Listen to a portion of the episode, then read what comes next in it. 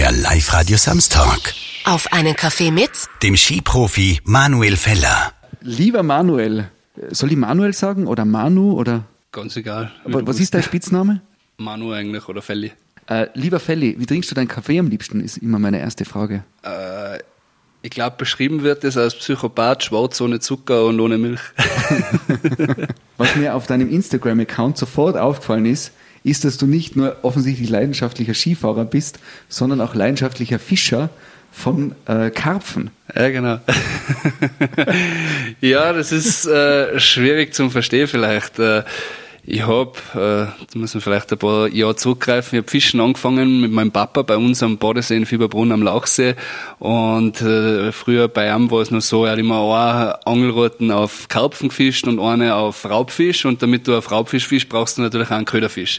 Und für das war ich verantwortlich. Und ja, da hat mich das so ein bisschen gecatcht, habe da Rotaugen und Barsche gefangen. Und irgendwann dann mit 12, 13 Jahren ähm, habe ich mich mit meinem Cousin damals, äh, habe auch sehr viel eigentlich von ihm immer abgeschaut und gelernt, äh, mich da ein bisschen ins Karpfenfischen verliebt. Das ist einfach schlussendlich, wenn ich es jetzt, nachdem ich es seit über 15 Jahren betreibe, so erklären würde, ist es so, der Karpfen ist einer der also nach dem Wels eigentlich und nach dem Stör der schwerste Süßwasserfisch.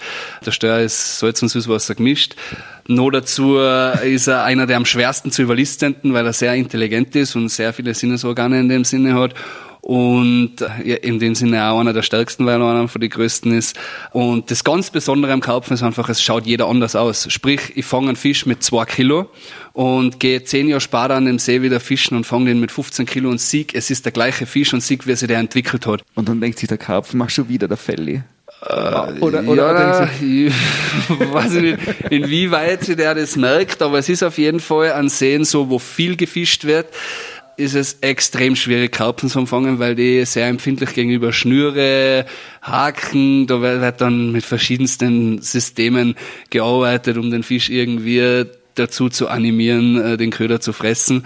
Äh, wobei oft frisst er nicht, sondern saugt nur ein und will ihn wieder ausspucken. Wir haben auch den Köder nicht direkt am Haken drauf, sondern an am Haar, sagt man das beim Karpfenfischen. Und es ist ein bisschen so, für einen Karpfenfischer steht das Tier im Mittelpunkt äh, und wer damit dementsprechend der Demut behandelt, dass manche das nicht ganz verstehen können, verstehe ich natürlich auch. Aber ich mache das jetzt seit 15 Jahren, das ist ein bisschen eine Sucht geworden und ich komme sehr schwer davon weg. Und vor allem, es ist die Zeit, wo ich einfach, ich bin jetzt auch keiner, der sich irgendwo an einen Teich huckt, wo alle 100 Meter ein Fischer huckt, sondern ich hau mich irgendwo, Völkermarkt der Stausee in die Pampa und huck da drei Tage und sehe keinen Menschen nicht. Und mir geht's, da ist mir dann wurscht, ob ich was fange oder nicht. Mir geht's um das, dass ich allein bin und meine Ruhe hab, mit der Family vielleicht. Und wenn ich dann noch einen Fisch fange, dann war das die Krönung. Und der sieht einmal in seinem Leben einen Hackel und nie wieder, weil einfach die Wasserfläche und die Dichte zu groß ist. Man, man, man hört schon und sieht, die Euphorie ist absolut. Ja, es Beim ist, Karpfenfischen. ich versuche es so gut wie möglich zu erklären, weil natürlich verschiedene Meinungen entstehen. Auch das ist mir ganz bewusst, dass, dass, dass viele das als, ja, sehr wahrscheinlich als Tierquälerei vielleicht, äh, sage ich mal, abstempeln. Wie gesagt, ich habe sehr viel Respekt vor dem Tier und versuche das Tier auch so gut wie möglich zu behandeln. Da gibt's ja den super, äh, den super Witz, da sitzen zwei Karpfenfischer vorm Teich und nach vier Stunden äh, lehnt der eine sich so zurück und überschlagt so das Knie aufs andere Knie, also wechselt quasi die Knieseite und dann schaut der andere Karpfenfisch hin und sagt, boah, du hast aber heute einen Stress. den habe ich jetzt noch nie gehört. Ich kenne nur den, was ist langweiliger wie Fischen beim Fischen zuschauen. Aber ich muss sagen, die Leute, die bei mir beim Fischen dabei waren, denen hat es eigentlich immer taugt, weil es einfach so ein Verbinden mit der Natur ist. Einfach. Du huckst irgendwo, wie gesagt, bei mir ist das echt so, ich huck mitten in der Pampa. Ich bin da auch mitten in der Pampa, damit ich keinen Menschen nicht sehe und schalte da einfach zwei Tage ab und dann kommen halt oft Freunde zu Besuch oder sowas und die sagen boah, das ist ja eigentlich Wahnsinn, da geht's ja, äh, Fischen ist eigentlich unter Anführungszeichen Nebensache. Für mich jetzt nicht un unbedingt, ich möchte schon einen fangen, aber im Allgemeinen geht's ums Gesamtpaket. Aber ich stelle stell mir vor, irgendwelche Spaziergeher sehen die dann und sagen, na, lustig, du, jetzt haben wir einen Fischer gesehen, der hat echt den Malefäller total nicht ähnlich nur geschaut. einmal, nicht nur einmal, also das passiert schon öfter. Vor allem, wenn ich am Zellersee gefischt habe, in Zell am See, äh, da ist viel so Promenadenfischerei und so, wo eigentlich direkt da, wo die ganzen Leute vorbeigehen, sitzt. Äh, das war dann irgendwann nicht mehr so lustig und äh, natürlich passiert es auch an die Seen immer wieder, dass mir einer kennt, aber ja, ich sage mal so, eigentlich immer sehr positive Rückmeldungen und sind äh, immer sehr erfreut und begeistert, dass sie da jetzt auf einmal mich da irgendwo in der Pampa treffen, sage ich einmal, wenn's wenn's dazu kommt. Und ja, ist ja auch was Schönes, wenn man, wenn man leider Freude machen kann, nur weil man jetzt da irgendwo im Wald huckt. es gibt auch ein Foto, das hast du vor kurzem gepostet, wo ihr offensichtlich als Family campen wart oder irgendwo. Ja, da waren wir fischen, das war Ostern, ja. ja. Und, und das schaut so unglaublich nett und bodenständig aus. Also ich, ich gehe mal davon aus, wenn es dir irgendwo gefällt und da ist wurscht, Hauptsache deine Kids, deine Frau ist dabei und du hast es fein und vielleicht noch eben was zum Fischen oder und dann gibt es ja Jausen. So, sti stimmt es das so, dass du dich da wohlfühlst? Ja, also das ist sicher etwas, wo ich mich am meisten geerdet fühle und das sagt auch meine Freundin eigentlich so, so wie beim Fischen bin ich eigentlich, siehst nirgendwo, da kann ich mich am meisten um mein Kind kümmern, weil ich greife mein Angelhut nur einmal am Tag an. Entweder wenn ich es auslege oder wenn er Fisch beißt. Und ansonsten tue ich eigentlich 24 Stunden was anderes. Ich spule mit meinem Kind, ich schmeiß mit ihm Steine ins Wasser, ich wenn nicht, zeige ihm irgendeinen Plätzchen vor, was er nachmachen kann oder so. Und die Zeit habe ich daheim oft einfach äh, nicht, weil ich irgendwie gestresst vom Training komme, dann will ich mal eine halbe Stunde Pause haben, dann äh, muss da im Haushalt irgendwie mithelfen, auch wenn meine Freundin zu 95 Prozent eigentlich alles macht, aber trotzdem musst irgendwo was da und was helfen. Und dann habe ich oft nicht so die, die, die Zeit, ich brauche zuerst einmal überhaupt meine Zeit, dass ich überhaupt runterkomme, mich erd und dann kann ich mich auf mein Kind fokussieren und so weiter. Und wenn ich da so gestresst bin, äh, dann ist das relativ schwierig und das ist einfach in der Natur, wenn ich jetzt mit meinen zwei Liebsten da unterwegs bin, bald drei, ist das einfach viel einfacher und äh, das fällt auch ihnen auf, ja, muss man sagen. Zu deiner sportlichen Karriere. Letztes Jahr war es ja ziemlich turbulent, oder? Da ist ja äh, auf und ab gegangen und irgendwann hat man das Gefühl gehabt, geht's wieder auf. Und jetzt die Saison war ja eigentlich dann überraschend gut, oder? Kannst du mal so naja, also ziehen, äh, wie, mit wie, Auf und Ab, also da muss man immer erklären. Also ich habe im Dezember einen Schlussstrich gezogen, habe einen Bandscheibenvorfall gehabt, war vier Wochen weg vom Fenster äh, und bin dann in Zagreb mit dem zwölften Platz wieder eingestiegen. Aber die Leute haben gemeint, wenn ich wieder komme, äh, muss ich um Podiums mitfahren. Und ja, es war auch selber für mich eigentlich sehr, sehr schwierig, das zu akzeptieren, dass das momentan mein Maximum an Leistung ist. Und äh, irgendwie habe ich mich da sehr viel dann auch durch negative Zwischenrufe und äh, Argumente irgendwie beeinflussen lassen. Ich habe auch sehr viel negative Energie aufgesammelt, muss ich sagen. Und äh, habe letztes Jahr einfach wieder einen Weg gefunden, um mich zu erden und es mit einem Lächeln zu sehen. Und was natürlich war, mir ist es dann eigentlich über den Sommer körperlich nicht gut gegangen. Ich habe auch deswegen Sölden dann wieder auslassen. Aber dann vor allem im Herbst äh, ist es Schritt für Schritt besser geworden und ich habe mich einfach körperlich ich sage jetzt für mich um zehn Jahre jünger gefühlt und was das in einem Spitzensport ausmacht, das brauche ich keinen erzählen. Ja, so hat dann eins zum anderen geführt. War vielleicht auch gut, dass einmal eine Saison ohne, ohne Fans war. Äh, man lernt wieder mehr zum Schätzen, wenn rund um und um Leute sind. Mm, war aber andererseits auch mal ein bisschen eine ruhigere Phase. Anreise gemütlich, Abreise gemütlich, keine Side-Events und so weiter. Also, äh, ja, hat Vor- und Nachteile gehabt. Äh, für mich in dem Fall war es eine sehr, sehr positive und gute Saison, den wir definitiv äh, so nehmen. Und du hast gesagt, jetzt beim Training, du mit, mittlerweile bist der Zweitälteste. Ist es so plötzlich gekommen, dass du, weil ich, ich, es gibt ja immer so, zuerst kommt man mal rein, dann ist man immer der Jüngste und dann ist man plötzlich irgendwo mitten dabei und plötzlich gibt es dann so die Phase, wo man dann drauf kommt, hey, jetzt bin ich auch schon, jetzt wäre ich dann auch langsam erwachsen wie geht's dir da damit? Ja, bei mir war es eigentlich so, ich war, ich bin in einer Mannschaft gekommen, die eigentlich extrem alt war, muss ich sagen. Also da war der Tigal damals der Jüngste nach mir, der war aber schon vier Jahre älter war wie ich. Und auf einmal waren die alle weg und dann war ich halt der Älteste, weil von unten halt nur Junge gekommen sind. Äh, dann ist der Hirschi noch dazu gekommen zum Tigal, der eben auch der gleiche Jahrgang ist. Äh, aber da war ich schon eigentlich eher, eher ja, der Routinier, auch wenn ich mich noch nicht so gefühlt habe. Und äh, ja, muss man auch zuerst einmal verkraften, dass man älter wird. Und du hast die Haare geschnitten für einen guten Zweck in, im, im ja, also dass ich, oder? Dass ich, dass ich schneide, das war schon eher geplant, äh, oder war schon länger geplant, aber eben eher nicht so kurz, also eher so schulterlang oder Ohrwaschel lang. und dann habe ich da eine Nachricht gekriegt von, ich glaube, Verein äh, Steirer mit Herz hat das geheißen. Und der hat mich gefragt, äh, ob ich nicht irgendeinen Beitrag für einen teilen kann oder sonst was. Und dann habe ich gedacht, du, eigentlich wollte ich mir die Haare schneiden, wie schaut's aus, könntest du meine Haare gebrauchen, weil ich habe gesehen, die können da so, die machen ein paar Rücken. Und ja, sie unbedingt, ja, ja, passt. Am gleichen Tag noch äh, in so ein Physio an Claudio gefragt, wie schaut's aus, möchtest du heute Friseur spielen? Und äh, dann ist das passiert, habe meine Haare abgeschnitten, habe die eingeschickt und irgendwer hat jetzt hoffentlich Spaß damit. Oh, aber äh, ich gehe davon aus, so wie du die Haare gehabt hast, war das jetzt, äh, weil du ja schon gesagt hast, äh, du hast dir das schon überlegt, da geht es nicht um Tage, sondern das ist ein Prozess gewesen. Ja, das war fünf Jahre, ja. fünf Jahre mit, war ich nicht dreimal Friseur oder was. Einen fetten Dreadlock habe ich drin gehabt, der hat dann ein bisschen gestört auch. Aber ja, sicher hängt man ein bisschen drauf. Änderung ist immer irgendwie etwas, was keiner gern macht. Aber ich habe es dann nicht so schlimm gefunden eigentlich. Es hat dann, auch meine Freundin war jetzt nicht so schockiert, wie sie zuerst geklappt hat und haben eigentlich viele Leute gesagt, okay, an einem Tag, Bum Hans, Bum Hans hat mir immer kritisiert für meine langen Haare, der hat mir gleich ein SMS geschrieben, wie es dann im Winter gelaufen ist, das sind die Haare, fesch aus. Hans, vielen Dank. es gibt ein Interview mit Toni Innauer, das war vor ein paar Monaten, der ja mittlerweile ähm, meiner, meinem Haupt ähnlich ist und ganz wenig Haar hat, aber der war ja in den 70er Jahren äh, quasi ein Revoluzer, weil der ja so lange Haar gehabt hat und damals war das ja nur richtig verböhnt und der hat ja wirklich Probleme gehabt da im Skigymnasium und so wegen seinen, was, wegen seinen Haaren. Ich glaube, heute ist das ja nicht mehr so, oder? Jetzt du ja, hast na, Tattoos. Probleme du nicht, aber sagen wir mal so, ich war schon einer der Ersten, der so Matten gehabt hat als Athleten. Ich war der Erste, der jetzt wirklich irgendwie gescheit tätowiert hat oder so.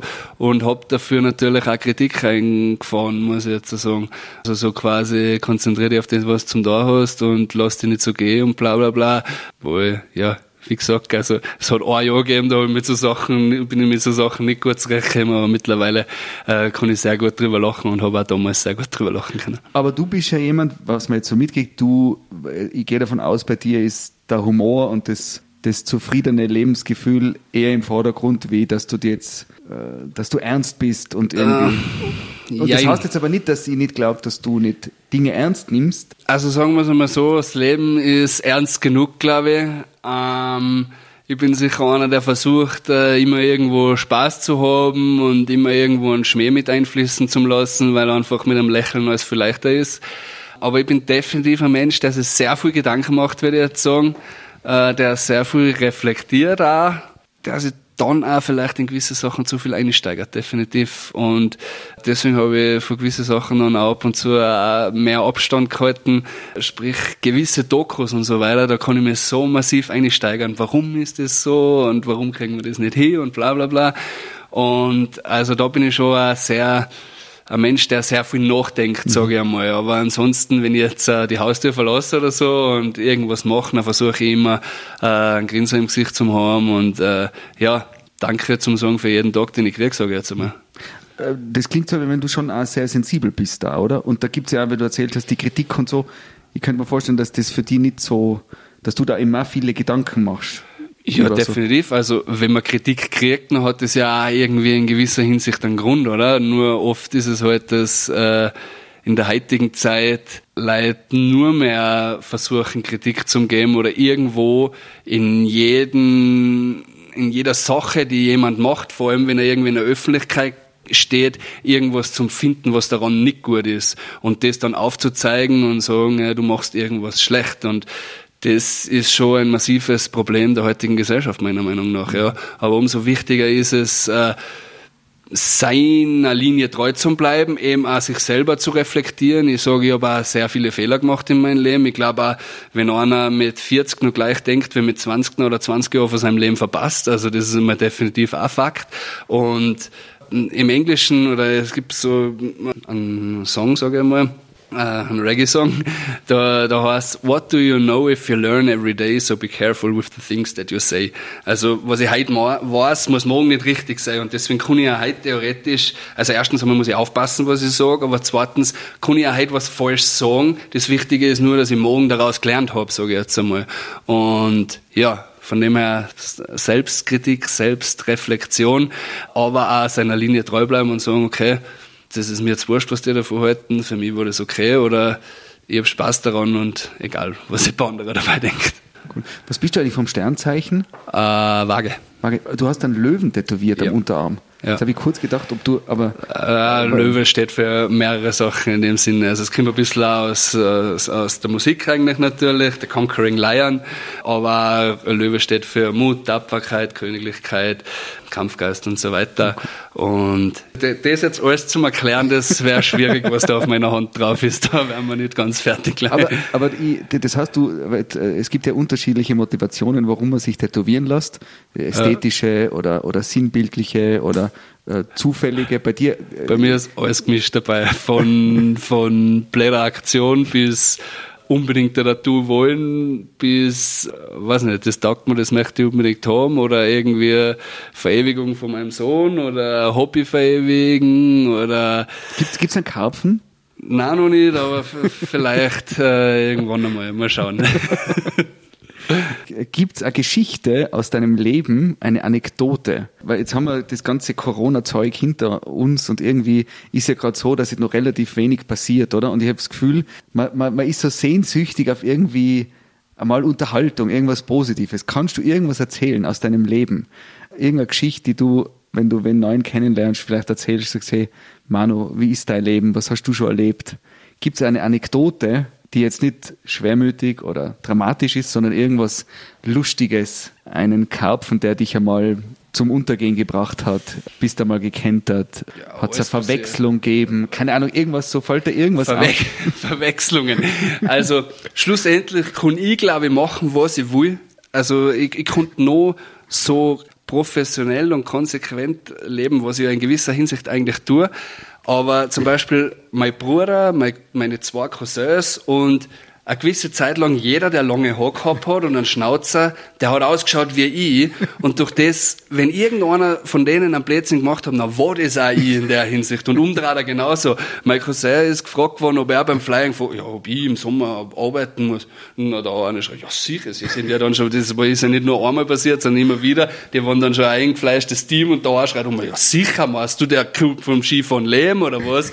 Oder mein Bruder auf der Hitten, der muss ein Koch, eigentlich Dreadlocks bis zum Buck, glaube ich, wie es ausschaut, egal, weil Gesicht ist ähnlich. Äh, ja, musst du kochen im Sommer oder was? Ja, sowieso, was machst du? Ich lebe vom Skifahren. so. Aber das sind halt Sachen, also äh, meine Verwandten oder Leute, die viel mit mir zum da haben, die halt auch ein bisschen eine Ähnlichkeit mit mir haben, denen geht's eigentlich ähnlich wie mir, weil die werden gleich oft erkennt auf der Straße, als wie ich und sehen aber dann eigentlich gar nicht. Und da gibt's schon ein paar lustige Geschichten. Aber dein ja. Bruder ist noch nicht statt dir Ski gefahren. Nein, Das er ist, nein, das steht nie Ski gefahren, nicht, nein. Ähm, nein, er ist bis er 13, 14 war, ist er, ist er Rennen gefahren, aber hat sich dann fürs Kochen und andere Sachen entschieden. Dürfen wir den Namen von deinem Bruder Philipp. Philipp Feller, wir grüßen dich an dieser Stelle. Ja. Und an alle, die irgendwann einmal Verwechslungen Ja, genau. bitte zuordnen. Hat, hat der auch so eine charmante Zahnlücke wie du? Geht das auch Nein. in der Familie durch? Ja, das geht durch die Familie durch, aber er ist einer von den wenigen, die das nicht haben. Madonna hat ja auch Ja. diese berühmte Zahnlücke. Ja, Wirst du auf die angesprochen auch oder? Ja, positiv, äh, mehr negativ wie positiv eigentlich, ja, wenn ich jetzt so in meine Jugend zurückdenke, aber also natürlich, als, als Jugendlicher fragst du dann, ja, brauche ich eine Zahnspange oder irgendwas und dann redst du halt mit, äh, mit äh, einem Zahnarzt oder Kieferorthopäden oder so und die sagt halt dann, das wird nicht funktionieren oder keine Ahnung, weil das wird dann wieder so kommen, das geht halt in dem Sinne einfach nicht mehr, so zu operieren, bla bla bla, keine Ahnung. Und sie hat dann, die sagt halt dann, ja, schaut auch lustig aus oder ist eh ganz lieb, sucht da eine, die was das auch lieb findet, keine Ahnung. Um das ist mir ja gar nicht gegangen, wenn du zum Zahnarzt gehst, sag ich, hey, wie schaut's aus? Die Leute haben eine Zahnspange, ich brauche auch eine, glaube ich, oder so. Aber nein, ansonsten war das für mich jetzt, äh, was ich lebe, seit ich klar bin damit eigentlich und von dem her, was jetzt äh, in der Jugendphase vielleicht schon ein bisschen, äh, sage ich mal, ähm, Selbstvertrauen nehmend, aber auf die Dauer gesehen kein Problem. Ich erinnere mich nur an einen Kommentar, das ist sogar letztes Jahr gewesen eigentlich, schon ziemlich auffällig, deine HGH-Lücke, wie wär's mal mit einer Zahnspange oder so. Und da muss man schon zurückgreifen. HGH-Lücke ist ja eigentlich ein Anst eine Andeutung auf ein Dopingvergehen. Und das hat mich dann schon ein bisschen, wo ich mir denke, okay, Weil das verstehe, weil das habe ich noch nie gehört. Das hätte ich gerne ins Gesicht gehört jetzt für dich. weil das ist ja das Problem, das sagt er, im echten Leben sagt er das keiner. Das sind ja, die leben alle in einer Scheinwelt, die das irgendwie dann so machen. Aber das ist eigentlich das Einzige, was mir hängen geblieben ist, ja.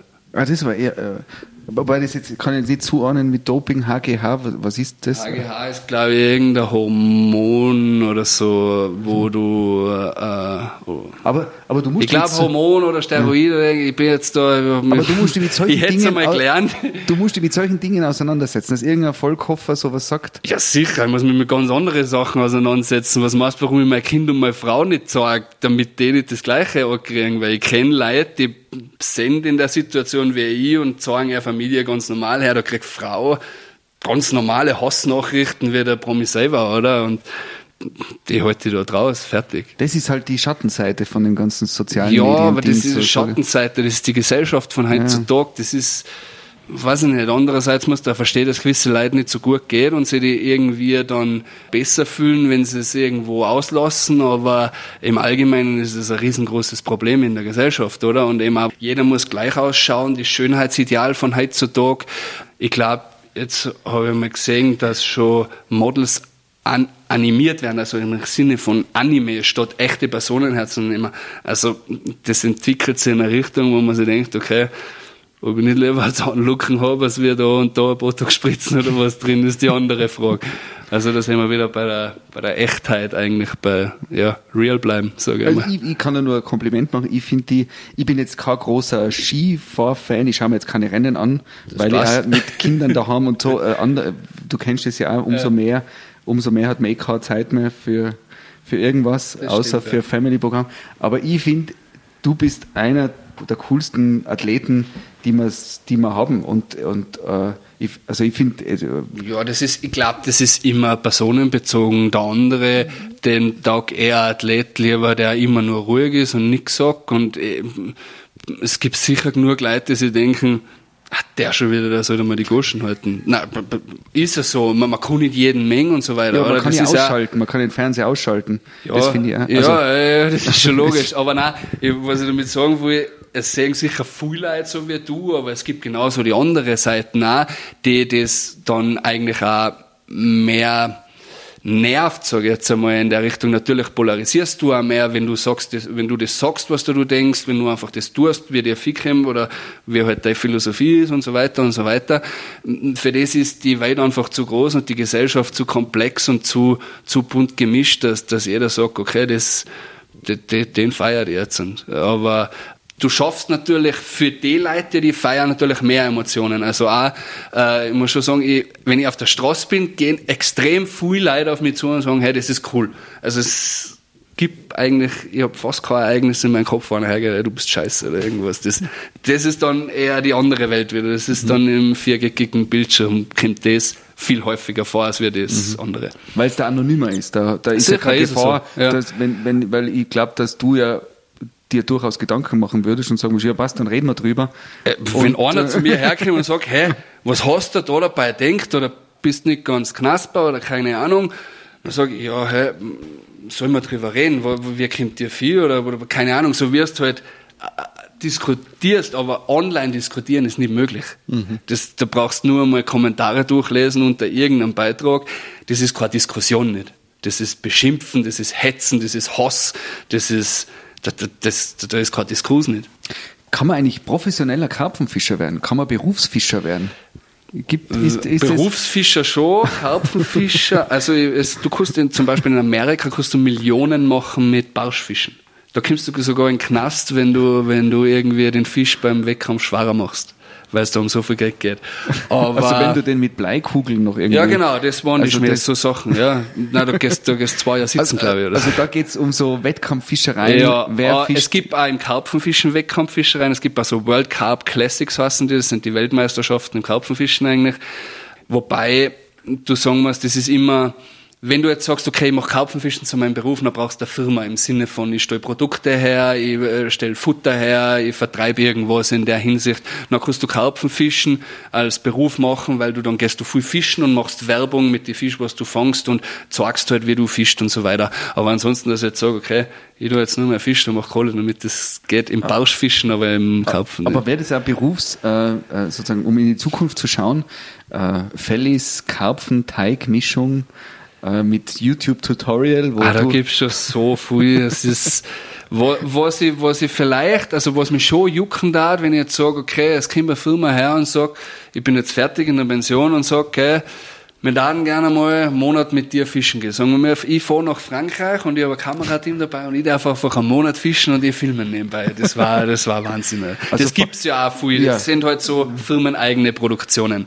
Aber um, um das einmal eben auch richtig auf hohem Niveau anderen Leuten näher zu bringen, was wir da eigentlich machen am Wasser, war das schon nicht so uninteressant. Okay. Also falls irgendwer jetzt das hört, irgendwer von einer Produktionsfirma oder äh, Fernsehanstalten. In, in, in, fünf, sechs, sieben Jahren dann, ja. Fälle ist bereit. ich bin bereit, ja.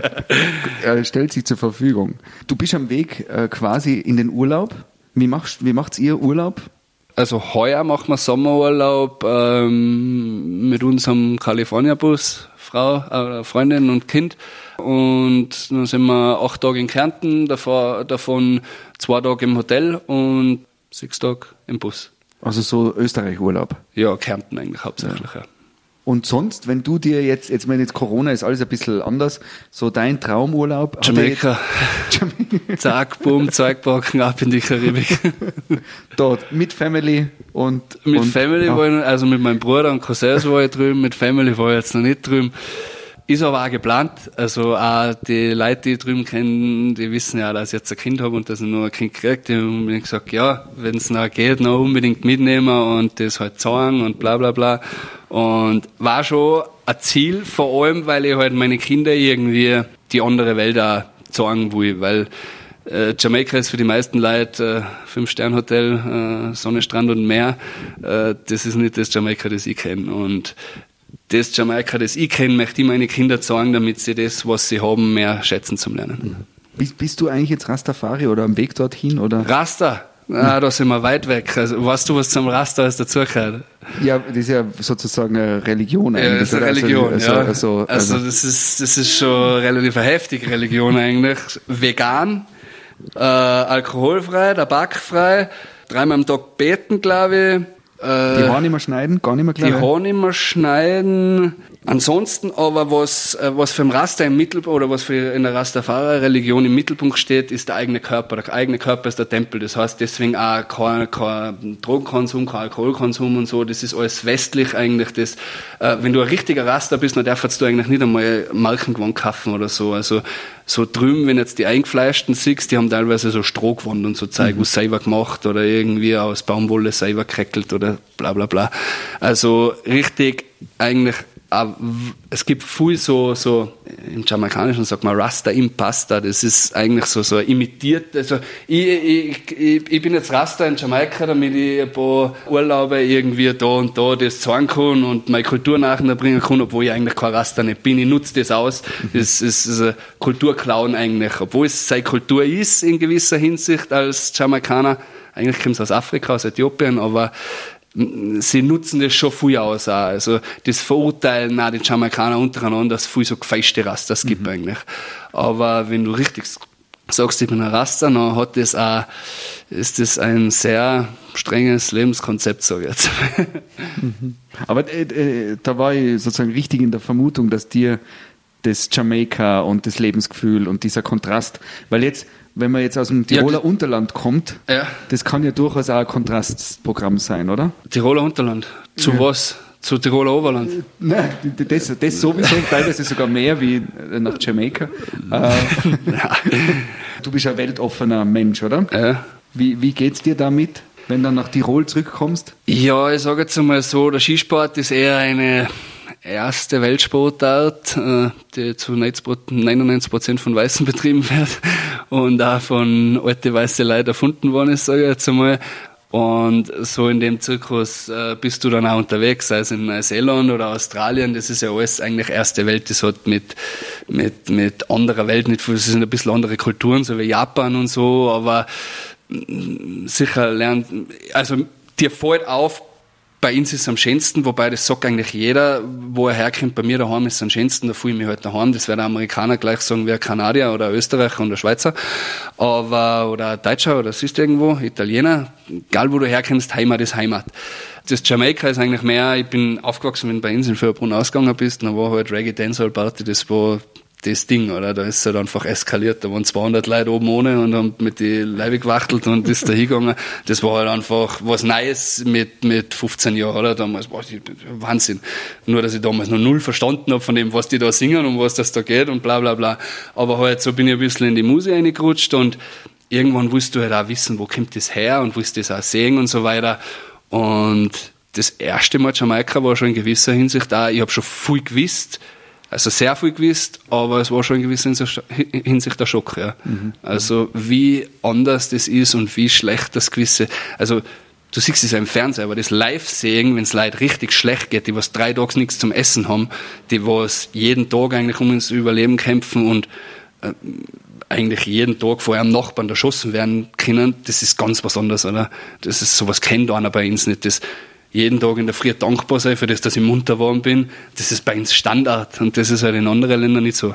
Jetzt bist du selber mittlerweile auch Star und bist weltweit unterwegs. Wen hast du kennengelernt, wo es für dich ein absolutes Erlebnis war, wo du dir gedacht hast, wow, dass ich den Menschen kennenlerne, dass ich das, die Begegnung habe. Und ich meine jetzt gar nicht, ich muss jetzt gar nicht berühmt sein, sondern irgendwie, dass du. Also ich weiß schon, was für mich eigentlich, aber da, zu mir hängen wir leider in der Musik drin ein bisschen.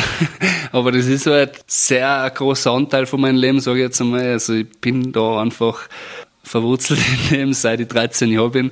Ich war vor zwei Jahren, oder wie das letzte Mal drüben war in Jamaika, das war vor zwei Jahren und habe für mein, also ich war drüben mit ein paar DJ Sound Systems heißt das im, im Dancehall. Äh, das ist so mobile Diskothek eigentlich. Das ist immer einer, der, ein Selector, also einer, der was das Mischpult bedient und einer, der am Mikrofon ist und die Leute hat, sage ich mal. Und ich war da mit ein paar Tiroler drüben. Wir haben sehr viele Soundsystems in Tirol.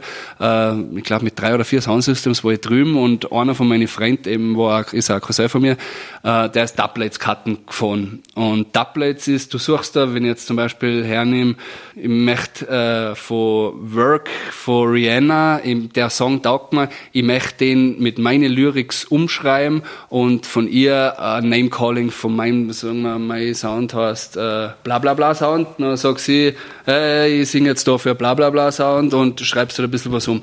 Du nimmst, du kaufst den Song mehr oder weniger für mhm. die, oder? Und ein Freund von mir hat das gemacht, der hat einen Termin ausgemacht mit Sisla heißt der, ähm, ist ein extrem bekannter äh, Reggae-Artist und dann sind wir da eben zu ihm zuerst nach Judgment Yard gefahren. Das ist so die Region, wo er aufgewachsen ist.